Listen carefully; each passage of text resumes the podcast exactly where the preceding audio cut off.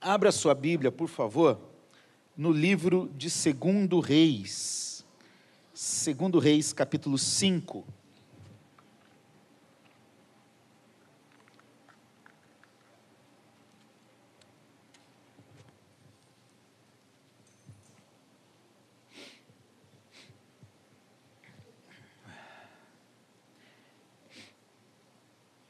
Eu tinha de 22 para 23 anos, mais ou menos, ainda ali na minha juventude, quando eu ouvi uma pregação, uma pregação meio palestra, isso foi em 2002 ou 2003, tá? Do pastor Jeremias Pereira, no Congresso Brasileiro de Evangelização, que aconteceu naquele ano lá em Belo Horizonte. Eu estava no início da minha trajetória ministerial, entendendo qual era o chamado de Deus, entendendo o propósito de Deus. E essa palavra me impactou muito nesse dia. Ele pregou esse texto que eu vou pregar hoje, e esse texto me acompanha um bom tempo. Olhando a partir daquilo que ele falou, ele falou numa perspectiva missionária, eu quero falar num outro desafio para vocês hoje.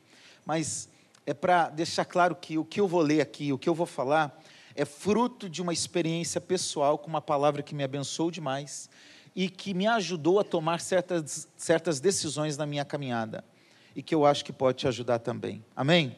Segundo Reis, capítulo 5, versículo 1 diz o seguinte: Naamã, comandante do exército do rei da Síria, era grande homem diante do seu senhor e de muito conceito, porque por meio dele o Senhor tinha dado a vitória à Síria. Ele era herói de guerra, porém sofria de lepra.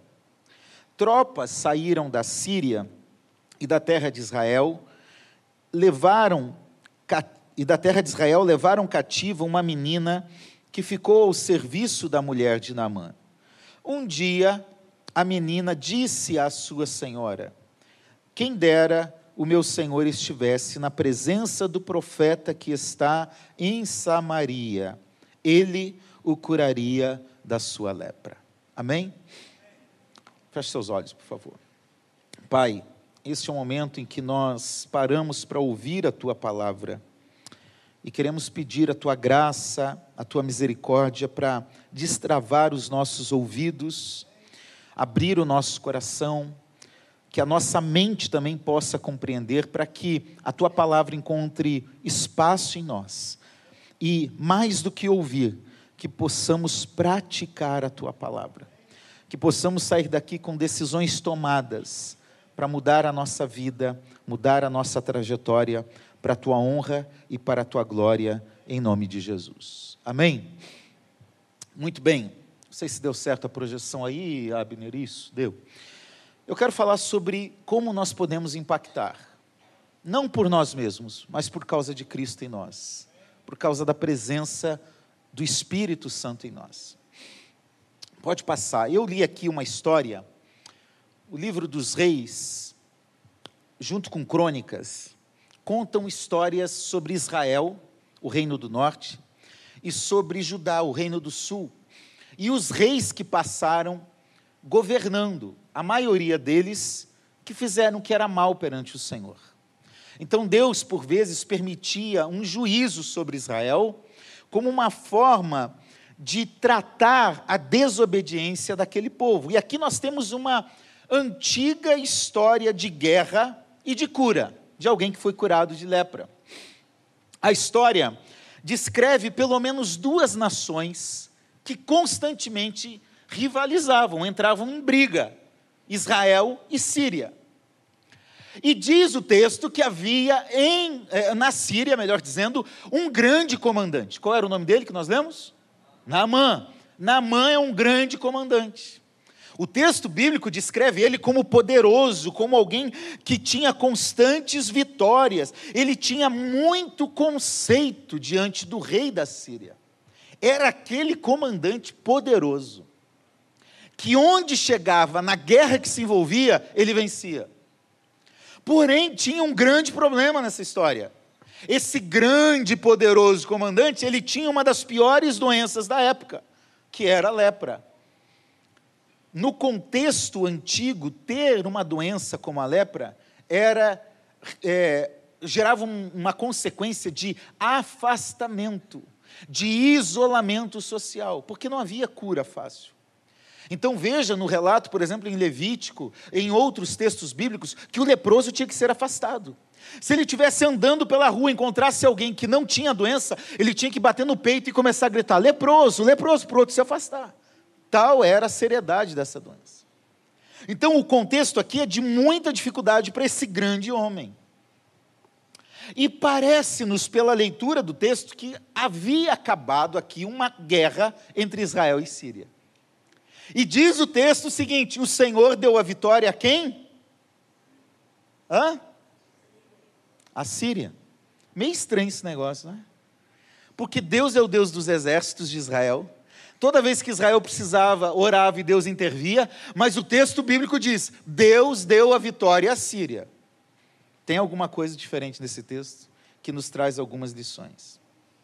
Pois bem, a Síria derrotou Israel como havia, como acontecia normalmente naqueles contextos de guerra, o, o exército vencedor tinha direito aos despojos, às sobras daqueles que tinham bens, roupas, ouro, prata e assim por diante. E também levavam pessoas prisioneiras de guerra.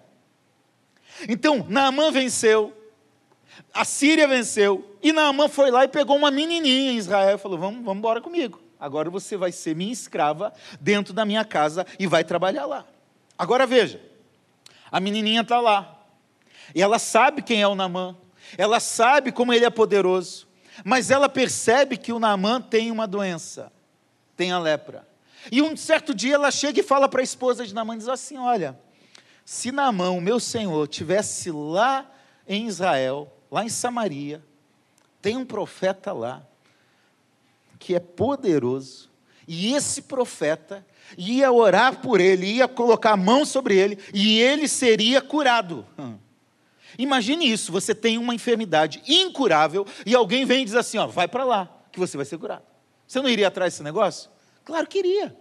Eu imagino a esposa de Naamã saindo correndo, falando: Meu amor, meu bem, olha lá, corre lá, vai em Israel, tem um profeta lá. O texto diz que, continuando a leitura ali, que Naamã não foi direto a Israel, havia uma questão diplomática a ser resolvida. Ele vai ao rei da Síria. E ele chega e fala para o rei da Síria: Olha, lá em Israel tem a minha cura, me ajuda aí. Diz o texto que o rei da Síria escreveu uma carta para o rei de Israel, falando: Olha, eu estou te mandando, para o exército que eles tinham vencido anteriormente, eu estou te mandando o meu servo Naamã aí, e eu quero que quando ele chegar aí, você o cure da lepra. O negócio já tinha desvirtuado, não era isso que a menina tinha falado. Agora imagine a cena, sai de lá o, Na, o Naamã, sai da Síria com uma carta, né? Alguém, alguém aqui, os jovens, sabe o que é carta? Sabe? Ah, é, antigamente existia esse negócio, entendeu? A gente escrevia carta e mandava. Quando eu estava namorando com a Tânia, eu mandava carta para ela, ela mandava carta para mim, levava dias. Quando o carteiro passava, a gente ficava desesperado para ver a carta, né? Existia esse negócio aí, existia carta antigamente. Agora, olha só, Naamã está saindo e chega lá em Israel e procura o rei. A menina tinha falado para ele procurar quem? O profeta. Ele procurou o rei. Entrega a carta na mão do rei. Diz assim: aí, ó, tem uma carta do meu rei para você, ó rei de Israel. Dizia a carta: Eu quero que você cure Naamã da lepra. O texto bíblico diz que o rei de Israel ficou desesperado e rasgou todas as suas vestes como um sinal de medo e humilhação. O rei de Israel diz assim: por acaso eu sou Deus para curar esse homem da lepra? Eu não posso fazer isso.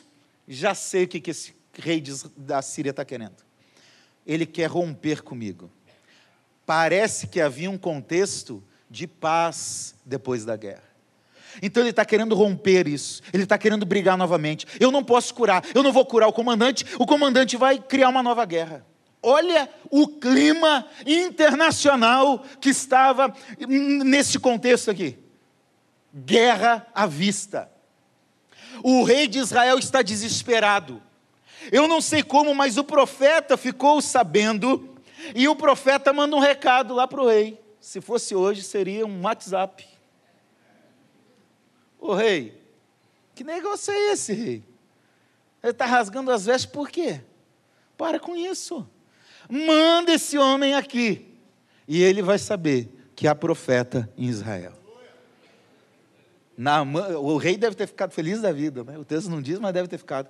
Naamã vai, chega na casa de Eliseu, para na frente da casa de Eliseu. O Eliseu está lá assistindo os gols, para ver que o Flamengo empatou com a América em um a um, num milagre aos 50 minutos do segundo tempo. Ou que o Botafogo empatou hoje no último minuto, quase. Está lá o Eliseu. Chega o profeta, chega o Naamã e para na frente da casa do profeta. Sabe o que, que Eliseu faz? Fica onde está. Não sai do lugar. Manda o seminarista para ir atender. Sem problema, seminarista, viu? Vai lá e manda um recado para o Naamã, o grande comandante. Qual o recado que eu dou para ele, profeta? Falar na linguagem de hoje, tá? Manda ele tomar um banho lá no rio vai lá e mergulha sete vezes no Rio Jordão. A Bíblia diz que Naamã ficou indignado.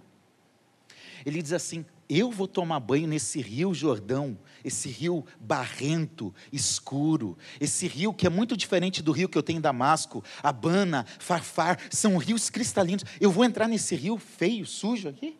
Que absurdo! O texto diz: Eu pensava que ele ia sair, colocar a mão sobre o enfermo e restauraria da lepra. E o profeta não faz isso. O profeta fica onde está.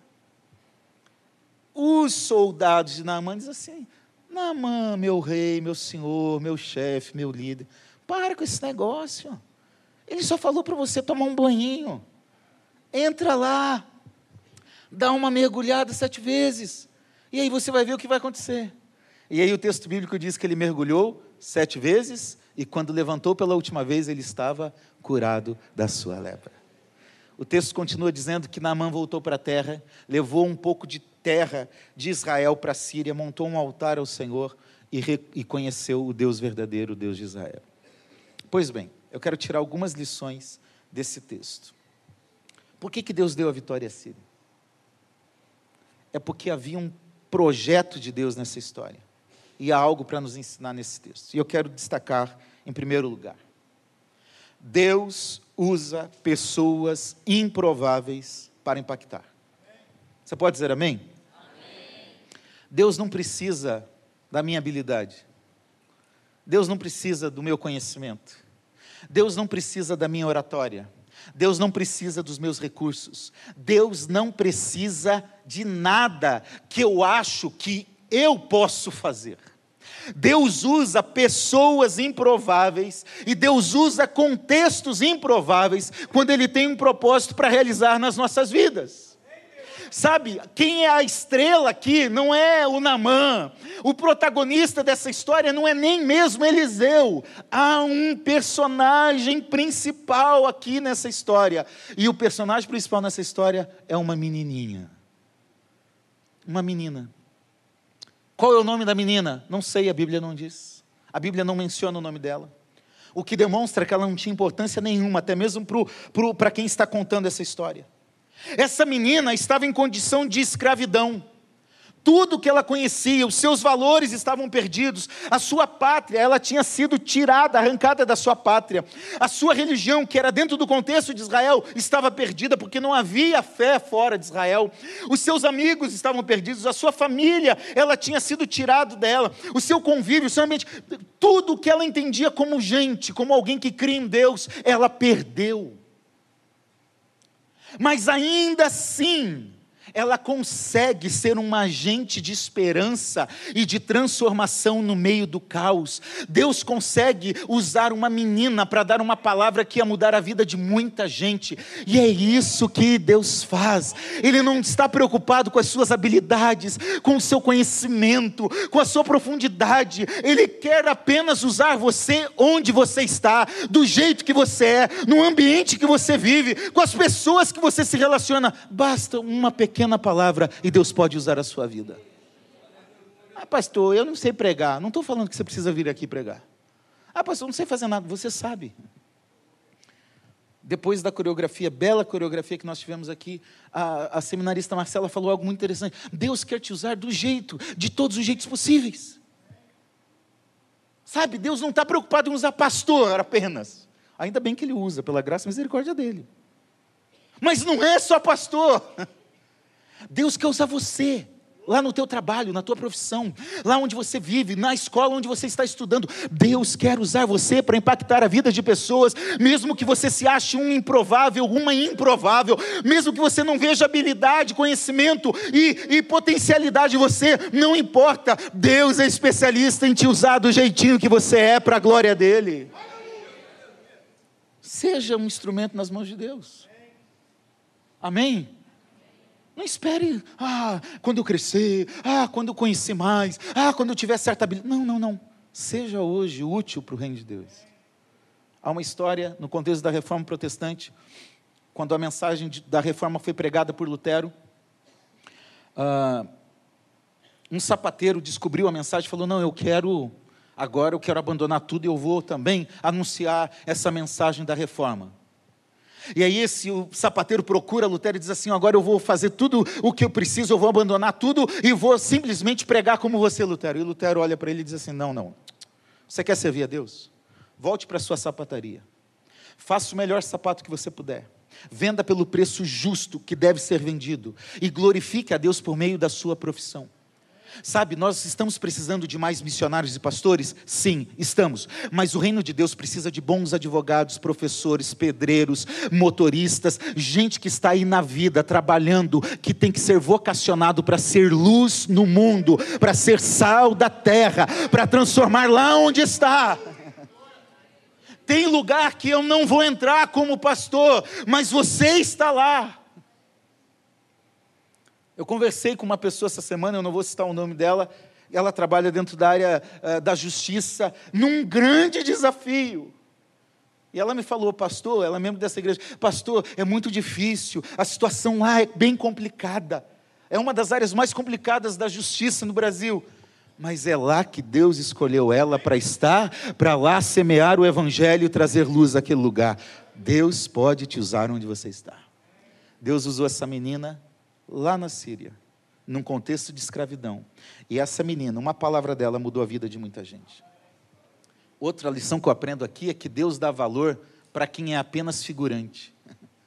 Nós é que gostamos do nome, de aparecer, nós é que precisamos dessas coisas fúteis. Deus não precisa disso. Aquele que é figurante, aquele que ninguém está vendo, Deus vê. Pastor, mas eu só faço isso. Deus vê e Deus sabe. Sabe, cadê o menino da fumaça? Fica em pé. Sobe na cadeira. Não, não precisa não. Eu fiquei olhando, irmãos. O louvor acontecendo, o pessoal cantando. Esse menino saía dali e vinha aqui, e vinha aqui, e vinha aqui, no cantinho. Nem vou apertar, que eu não sei qual que aperta. Você não era um figurante, você estava servindo o reino de Deus. Cada ato que nós fazemos, obrigado, pode sentar. Cada ato que nós fazemos é para a glória de Deus. Quem tira foto, quem está lá no Instagram, quem ajudou a receber, quem cozinhou para vender as coisas aqui para tu, todos nós estamos envolvidos numa grande é, missão que Deus nos deu, porque Deus dá valor para todo mundo. Ele chamou aqueles que não tinham nome, Ele chamou aqueles que o mundo não dava importância, e foram estes que transformaram a realidade da história, porque é o Evangelho que faz a diferença. Essa Bíblia aqui que eu tenho em minha mão, ela tem um tradutor, que é a tradução que eu mais gosto. Quem traduziu essa Bíblia aqui foi o João João Ferreira de Almeida. Sabe com quantos anos de idade ele começou a traduzir essa Bíblia? Fica quieto, Tati. 16 anos. Quem tem 16 aí, fica em pé, por favor. Quem tem 16, fica em pé. Isso. Sem medo de ser feliz. Isso, é isso. Você consegue imaginar que um menino com 16 anos começou a traduzir a Bíblia quando tinha a sua idade? Para nós é algo improvável.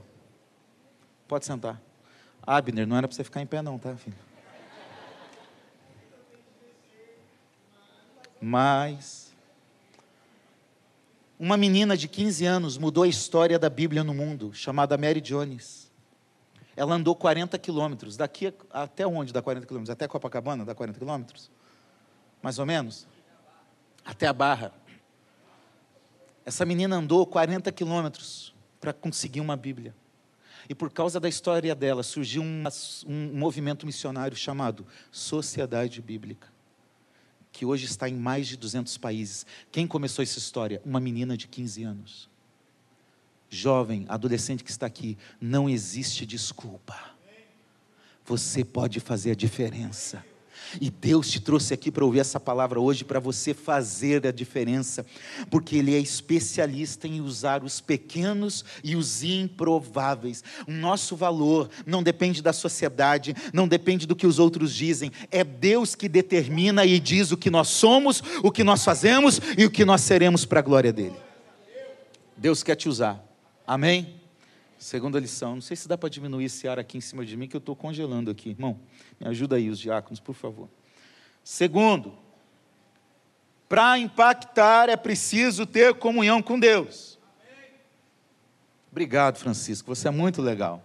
Você disse amém sozinho aqui, porque ninguém mais falou. Eu vou repetir para ver se dá certo agora. Vamos lá. Para impactar é preciso ter comunhão com Deus. Ah, obrigado, gente. O que é comunhão? É ter coisas em comum. Isso é comunhão. Quando eu tenho comunhão com alguém, é que eu tenho coisas em comum com esse alguém. A gente gosta das mesmas coisas, a gente faz as mesmas coisas, partilhamos das mesmas ideias. É aquilo que nós desenvolvemos com pessoas que são próximas de nós. É quando nós decidimos compartilhar algo ou decidimos compartilhar a vida. Agora, essa menina, ela não apenas falou algo, ela falou algo com ousadia. Porque ela sabia o Deus que ela ouviu falar por toda a sua pequena história de vida. Ela conhecia Deus, ela se relacionava com Deus. E veja, no Antigo Testamento não havia fé dentro do contexto do nosso Deus, o Deus de Israel, o Deus que se revelou através de Cristo para nós no Novo Testamento, não havia esse tipo de fé fora de Israel. Quem era de outra nação tinha que ir a Jerusalém para adorar, para sacrificar. Era em Israel que se adorava o Deus de Israel. A adoração tinha um caráter geográfico limitado, era dentro da nação, era no templo. É somente no Novo Testamento que a fé é expressa, não mais em Jerusalém, mas em Jerusalém, Judéia, Samaria e até os. E hoje nós estamos aqui em Duque de Caxias e podemos adorar a Deus. E esta menina, ela faz algo diferente. Ela está num contexto de escravidão, sozinha, abandonada, mas ela lembra que existe um Deus todo-poderoso. É, nós sabemos que a criança, ela era ensinada, desde o início, a aprender sobre quem era o Deus que os pais serviam. Deuteronômio 6, Salmo, diz assim: conte à próxima geração o que Deus fez. Então essa menina ouviu assim: olha, Deus um dia mandou dez pragas no Egito e libertou o povo de lá. Essa menina ouviu a história que um dia o povo parou de frente para o mar, Faraó e seu exército vinham atrás, mas Deus abriu o mar e o povo passou. Essa menina lembrava de um Deus que faz milagres e de um Deus que é poderoso. Ela lembra do profeta, ela lembra da fé, ela lembra de Deus. E só lembra quem conhece. Só lembra quem tem intimidade. Sabe o que é isso? É quando você está andando e você lembra de alguém que gosta de alguma coisa e você traz aquilo para a pessoa. Quem é casado sabe o que eu estou falando, sim ou não? Sabe? Poxa. Alô? Deus está ligando para alguém para falar alguma coisa, né? O que, que eu estava falando mesmo? Quem é casado sabe. É ou não é verdade? Fala aí, Clevinho. Você está vindo e fala, poxa, a pessoa gosta disso. Eu fui cortar o cabelo num lugar. Quando eu saí daquele lugar, eu já vou dar uma dica para todo mundo que quer agradar minha esposa. Ela gosta de um chocolate da Brasil Cacau. Não é Cacau Show. Brasil Cacau. Sem propaganda nenhuma, irmão. Se precisar editar, depois você edita esse negócio aí. Brasil Cacau. Eu saí, olhei. O que, que eu lembrei quando eu vi aquela loja? Lembrei dela. Fui lá e comprei um negocinho que ela gosta. Trouxe para ela. Por quê? Porque eu sei que ela gosta. Só lembra quem tem intimidade. E aí eu faço uma pergunta: como que você mantém intimidade com Deus? Tem dois meios principais. Qual é a forma que você se relaciona com Ele? Oração e palavra. Obrigado, Clevinho. Pastor, como eu vou viver numa vida diferente para fazer a diferença lá fora? Se para você assistir o filme da Barbie é mais importante do que servir a Deus e vir à igreja, você não vai desfrutar de coisas poderosas em Deus. Eu não estou fazendo análise ideológica de nada aqui, porque eu nem assisti, nem vou perder tempo com esse filme. Mas. Se para você assistir o jogo que passa na hora do culto, seis horas, é mais importante do que vir à igreja ao domingo à noite, você não vai viver grandes coisas com Deus. Francisco hoje tá que tá. Irmão, eu estou falando para você não assistir, eu estou falando para você não ir assistir o jogo? Não, não estou falando isso. Eu só estou falando que quando nós escolhemos as nossas prioridades, elas vão determinar o nosso futuro. Então você precisa despertar para ser diferente. A prioridade que Deus estabeleceu para nós está em Mateus capítulo 6, versículo 33. Em primeiro lugar, busque a Deus e o seu reino. É isso. Então você pode fazer outras coisas? Pode, mas priorize o que é prioridade. Porque quando você não define prioridade, os outros definem para você. Quando você não planeja o que é importante, os outros definem. Então, entenda, adorar a Deus é prioridade na sua vida. Desculpe, mas não é ficar em casa no domingo, seis horas, ou só vir no domingo do Sunday night. Ih, dá uma cutucada aí no irmão. Gente, eu amo ver o culto dos jovens e dos adolescentes nesse lugar, mas me perdoem, vocês não podem vir só no Sunday night. Vocês precisam ter uma comunhão. O Bruno falou: venha no culto de quinta. Culto de quinta tem jovem que não aparece. Eu fico imaginando se Jesus voltar numa quinta-feira, qual a desculpa que você vai estar para estar em casa fazendo nada? Ah, pastor, estou cansado. Desculpa, se fosse um interesse teu, você iria. Você sabe do que eu estou falando. Porque quando é nosso interesse, nós fazemos. Entenda, você está fazendo uma escolha. E essa escolha vai determinar o rumo da sua vida. Sabe por quê? Deus está interessado em ter comunhão com você e ter intimidade com você. Jesus veio ao nosso encontro porque Ele quer ter intimidade e comunhão conosco. Com todo respeito a todas as religiões que existem, isso aqui não é religiosidade. Ah, pastor, eu fui no culto domingo de manhã. Não é, não é, não é assim, ah, eu tenho que ir, é uma obrigação. Não é. Não é. Isso aqui não é uma, uma religião com regras e princípios que você tem que cumprir. Fé em Jesus não é religião. Fé em Jesus é relacionamento. Você entende? Não é exterior, é interior, é lá dentro. É na comunhão, é na oração, é na leitura bíblica. Enquanto todas as religiões propõem o ser humano tentando alcançar a Deus, fazer coisas para agradar a sua divindade, a fé cristã é, é Deus que vem ao nosso encontro e fala assim: Eu quero andar com você, eu quero ter comunhão com você, eu quero que você fale comigo em oração, eu quero falar com você por meio da leitura da palavra. Deus quer relacionamento, comunhão, intimidade. Tome essa decisão na sua vida. Priorize o tempo que você precisa priorizar.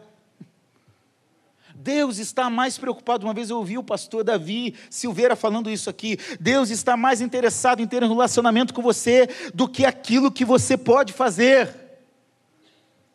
Ele quer fazer primeiro em você, para que depois você faça. Então se relacione com Jesus. Ande com Jesus. Que seja algo do dia, sabe aquele dia que você fala assim: Eu quero. Havia uma diaconisa lá na igreja do Recreio, o nome dela era Kátia, a gente chamava ela de Catinha. E ela, de uma forma muito simples, ela chegava assim, falou uma vez para mim, isso me marcou: Pastor, eu oro para eu querer querer. Você consegue entender o que é isso? Não é fazer porque eu tenho que fazer, é fazer porque eu quero. Porque Deus é tudo o que eu anseio, porque Deus é tudo o que eu quero, porque a presença dEle é a prioridade para a minha vida. É isso, é querer, querer é sentir sede de Deus, é sentir fome de Deus, é sentir o desejo de Deus, é vir à igreja, não porque você tem que vir, mas porque você ama estar em adoração com o corpo de Cristo, porque você ama servir a Deus, é se envolver no ministério, o TIM, os jovens com atitude, porque você ama fazer isso, porque é o chamado de Deus para a sua vida, porque é uma forma de viver para Deus e agradá-lo. Então, em nome de Jesus, procure ter comunhão com Deus. Amém? Terceiro lugar, são só 25 pontos, tá bom, gente? Para impactar, é pre preciso sair da nossa zona de conforto com uma confiança ousada. Diga amém. Olha o risco. Seja sincero comigo, como eu vou ser com vocês. Já teve um momento que eu fui orar por alguém que estava enfermo e eu tive dúvida se eu deveria orar: Senhor, cura, cura, Senhor, cura. Ou, Senhor, faça a tua vontade. Quem já teve essa dúvida, levante a mão. É. Que nós ficamos ali: será que é? Será que não é? Olha o perigo dessa menina. Ela falou para Naamã: Naamã, vai lá em Israel que você vai ser curado da lepra. Vamos imaginar que ela tivesse ido a Israel e não fosse curada. O que aconteceria com essa menina? Morte, pelo menos isso. Mas ela teve fé. Ela sabia em quem ela cria. Eliseu não tinha curado ninguém de lepra, não existe outro relato. Uma coisa é eu falar assim, ah, graças a Deus eu estava com dor de cabeça e aleluia, glória a Deus, passou. Outra coisa é alguém estar com uma doença de pele e ser curado. E na hora que sai a última vez da água, a pele é como de uma criança. É preciso ter fé a declaração que ela faz é uma declaração ousada, não porque ela tinha poder em si mesma, mas é porque ela acreditava que Deus poderia curar, e por isso ela disse: Vai lá, porque ele vai ser curado da sua lepra. Eu me preocupo porque nós estamos experimentando uma fé muito racional. Desculpe, vou usar outro termo, muito racionalista, porque a fé também precisa ser racional mas racionalista. Nós nos acomodamos numa zona de conforto e não vivemos mais o sobrenatural de Deus. Nós não acreditamos verdadeiramente, a gente até acredita porque a Bíblia diz, porque o pastor vem aqui e prega, mas na prática, muitas vezes nós não acreditamos que Ele vai curar, que Ele vai libertar, que Ele vai salvar, que a pessoa vai mudar, nós não acreditamos. Nós somos crentes céticos. Eu quero te falar, Deus está nos chamando para viver numa perspectiva de uma outra dimensão sobrenatural a partir daquilo que Ele é e que Ele quer fazer na igreja, na vida das pessoas e quer usar cada um de nós como instrumento nas Suas mãos. Você acredita que Jesus é o mesmo ontem, hoje e será eternamente? Então, ele continua curando, Ele continua libertando, Ele continua fazendo coisas sobrenaturais, e Ele quer fazer em nós e através de nós. Mas para isso é preciso de ousadia, coragem e muita fé. Chega de viver saudosismo. Quem é crente aqui há mais de 10, 15, 20 anos? Levante a mão e diga misericórdia. Isso, olha aí. Ah, porque na década de 80 era uma bênção, pastor. Ah, porque há 20 anos. Que saudosismo é esse, gente? Agora, adolescentes e jovens que estão aqui, olhem para mim. Deus pode usar vocês para viver essa realidade sobrenatural e um avivamento. Sabe por quê? Se nós, mais antigos, ficamos aqui acomodadinho na nossa zona de conforto, Deus levanta quem tem fé e ousadia para fazer a diferença. Aqui não foi ninguém grandão de Israel que foi lá dar uma palavra, foi uma simples menina que cria, que tinha fé. E ele continua fazendo. Eu gosto muito de contar uma história. Dos sete aos nove anos de idade, eu quebrei o meu braço quatro vezes. Era bem comportadinho. Uma das vezes que eu quebrei o braço foi num velório, para você ter uma ideia do quanto eu era comportado. Outra vez pulando o muro da escola, outra vez correndo na rua e outra vez andando de bicicleta. Irmãos, hoje eu luto para comer menos, mas eu já fui magro que dava dó. Meu paletó listrado era de uma, mais ou menos por aí a camisa do noivado com a Tânia, ela quase dobra, dá para fazer dois, duas dobras assim.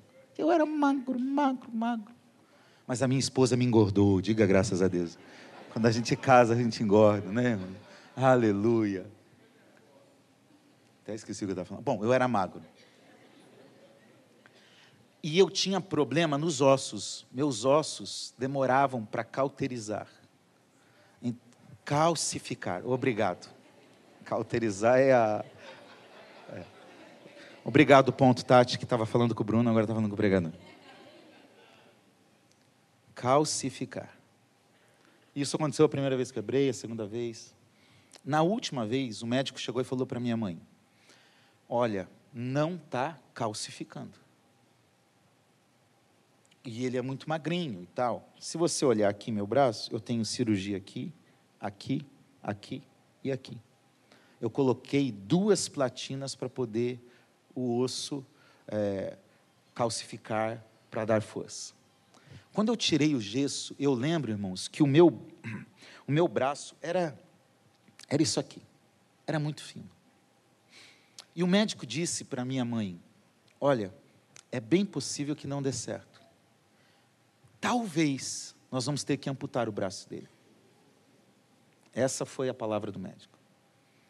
Minha mãe chorou muito, desesperada. E minha mãe, naquela fé simples dela, ela chegou e falou um termo que é muito comum em muitas igrejas assim: filho, vamos fazer um voto com Deus? Vamos.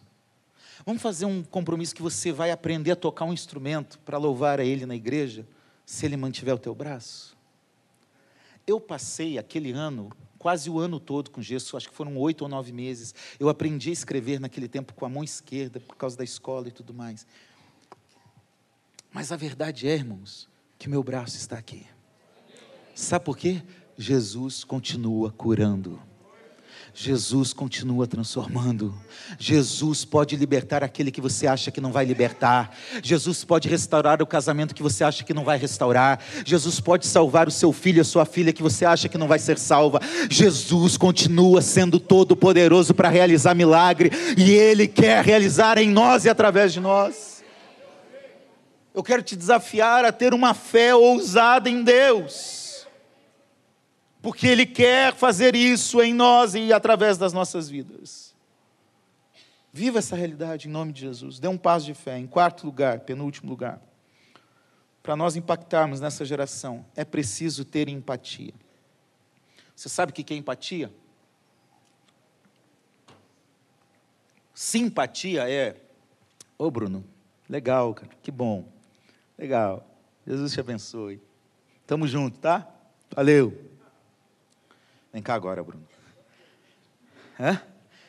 Não, Clevinho já foi da outra vez, nem você. Um de cada vez. Mas sentou aqui na frente já era, irmão. Virou ilustração. Então, simpatia. Eu sou simpático à tua causa, cara. Deus te abençoe, viu? E vou embora. Fica aí, fica aí.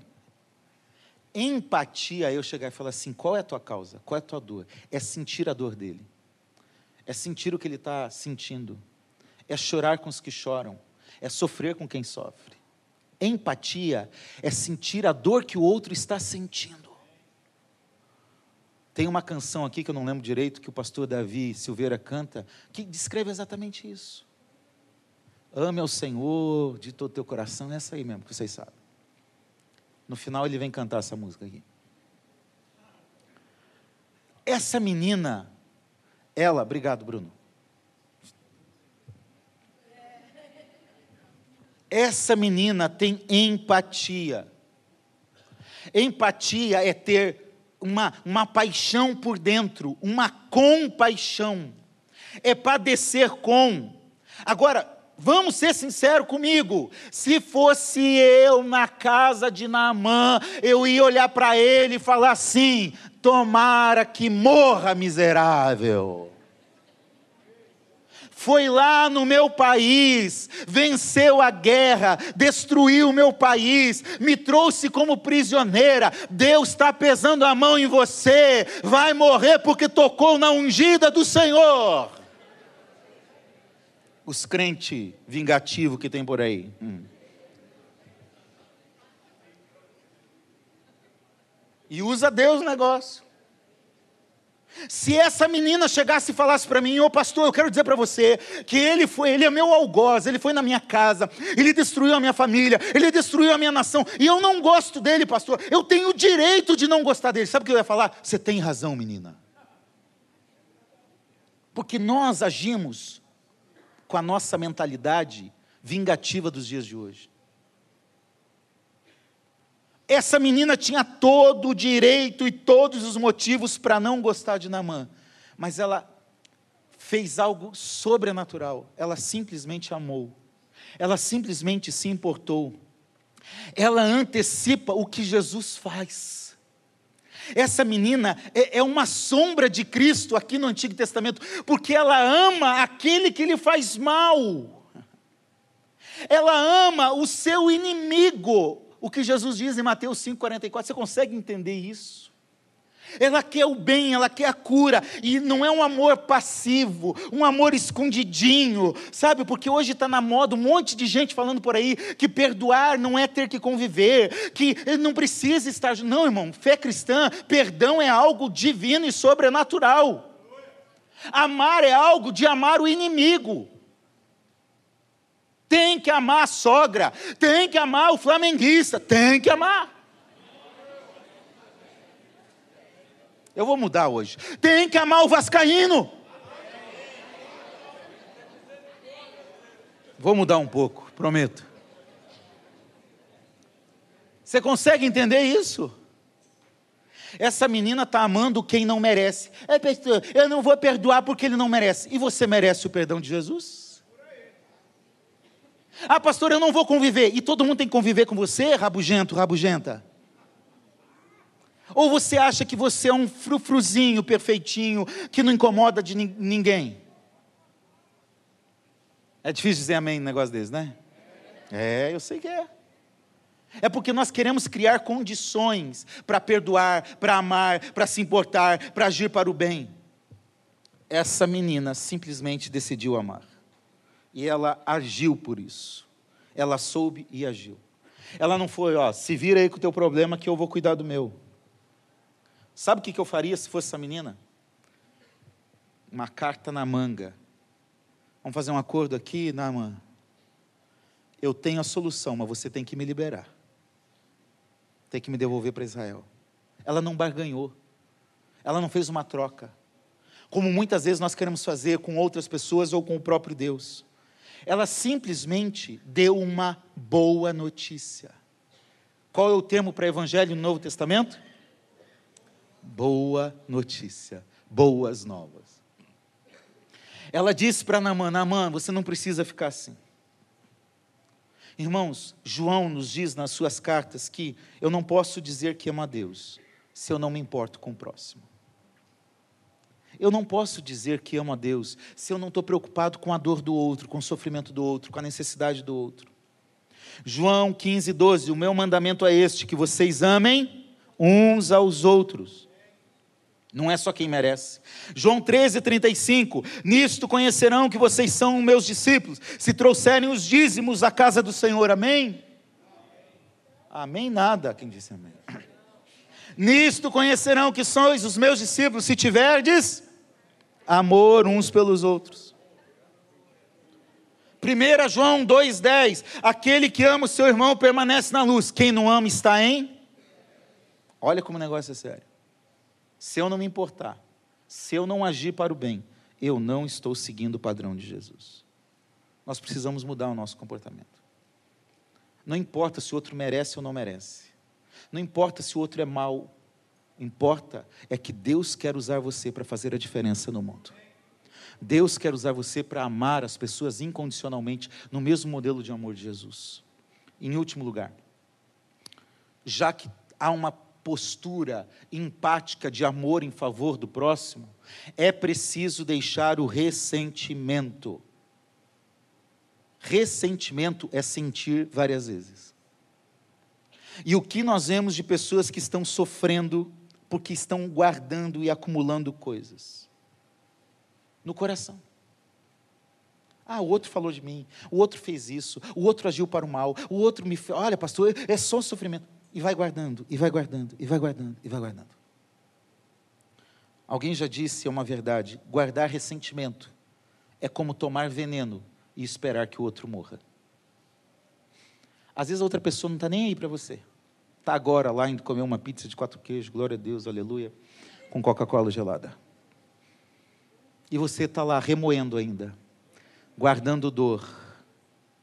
Essa menina não tem rancor ela não demonstra rancor para com o seu passado, com Israel que não a protegeu. Ela não demonstra rancor com o seu presente, com Namã, com a Síria. Irmãos, é isso que nós precisamos aprender.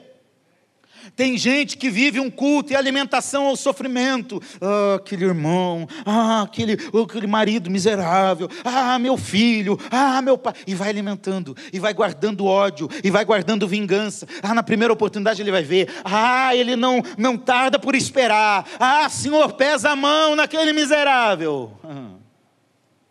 Muita gente está vivendo assim, esperando o sofrimento do outro e guardando ressentimento. Eu quero dizer uma coisa para você, jovens e adolescentes, olhem para mim, por favor. No reino de Deus não existe cancelamento. Está na moda, é, alguém fala, o, sujeito acertou em várias coisas, falou uma coisa errada, agora essa sociedade hipócrita e medíocre vai lá e cancela. Pronto, está cancelado, não vale mais nada. Como se todos eles, os outros, não tivessem os seus podres escondidos. Reino de Deus não tem esse negócio de cancelar. Reino de Deus não tem esse negócio de vingança. Esqueça o que ficou para trás. A Bíblia diz: tudo se fez novo porque as coisas velhas se passaram. Pare de acumular dívidas que os outros não vão conseguir pagar. Zera essa conta. Rasga essa dívida. Rasga, quer ver que os jovens não sabem o que eu vou falar? Rasga essa nota promissória. vai para o Google para descobrir o que é nota promissória. Era um negócio que alguém devia e depois ia lá e trocava. Ah, porque alguém me magoou, agora eu vou fazer biquinho. Hum. Ah, aprenda a lidar com o diferente, aprenda, aprenda a lidar com situações difíceis na, na vida. Eu não sei vocês, mas todas as vezes que eu passei por momentos difíceis, isso me ajudou a ser uma pessoa melhor. Em todas as áreas da vida. Alguém aqui nunca passou um momento difícil na vida? Levante a mão. Quem nunca passou? Levante a mão. Se tiver alguém, vem aqui que nós vamos orar para passar um pouco de momento difícil que está precisando. Deus disse que levou Israel no deserto para provar, para humilhar e para ver o que estava no coração. Deus faz isso. Fique em pé, por favor. Em último lugar, a palavra dessa menina se espalhou no finalzinho, versículos 16, 17, 18, a palavra dela se espalhou para os reis da Síria, de Israel, para os servos, para Naamã, e alcançou até a gente hoje. O impacto que essa menina causou foi religioso. Naamã disse assim: Olha, eu servi a Baal, agora eu vou abandonar a Baal e eu vou servir ao Deus verdadeiro. O impacto que essa menina fez alcançou a condição física. Aquele homem doente agora estava curado. transformou a família, porque agora aquele homem pode chegar em casa e abraçar o filho, pode beijar a esposa, pode restaurar a vida familiar por uma simples palavra. Houve um impacto nacional e internacional. Naamã diz assim: Eu vou levar um pouquinho de terra de Israel para montar um altar ao Deus verdadeiro lá na Síria. Mas o verdadeiro impacto foi: Naamã conheceu o Senhor, foi salvo pelo Senhor. Repito o que disse no início: não importa o que fazemos, qual é o seu estudo, qual é a faculdade que você vai fazer, qual é a sua profissão. Deus quer te usar lá, para mudar a vida de pessoas que estão precisando, para mudar a vida de Naamãs que estão na sua história. Nós precisamos de médicos, professores, advogados, engenheiros, donas de casa, o que você fizer, que entendam que onde estão, podem cumprir a missão de Deus e impactar. Sonhe hoje, como você pode fazer a diferença onde você está?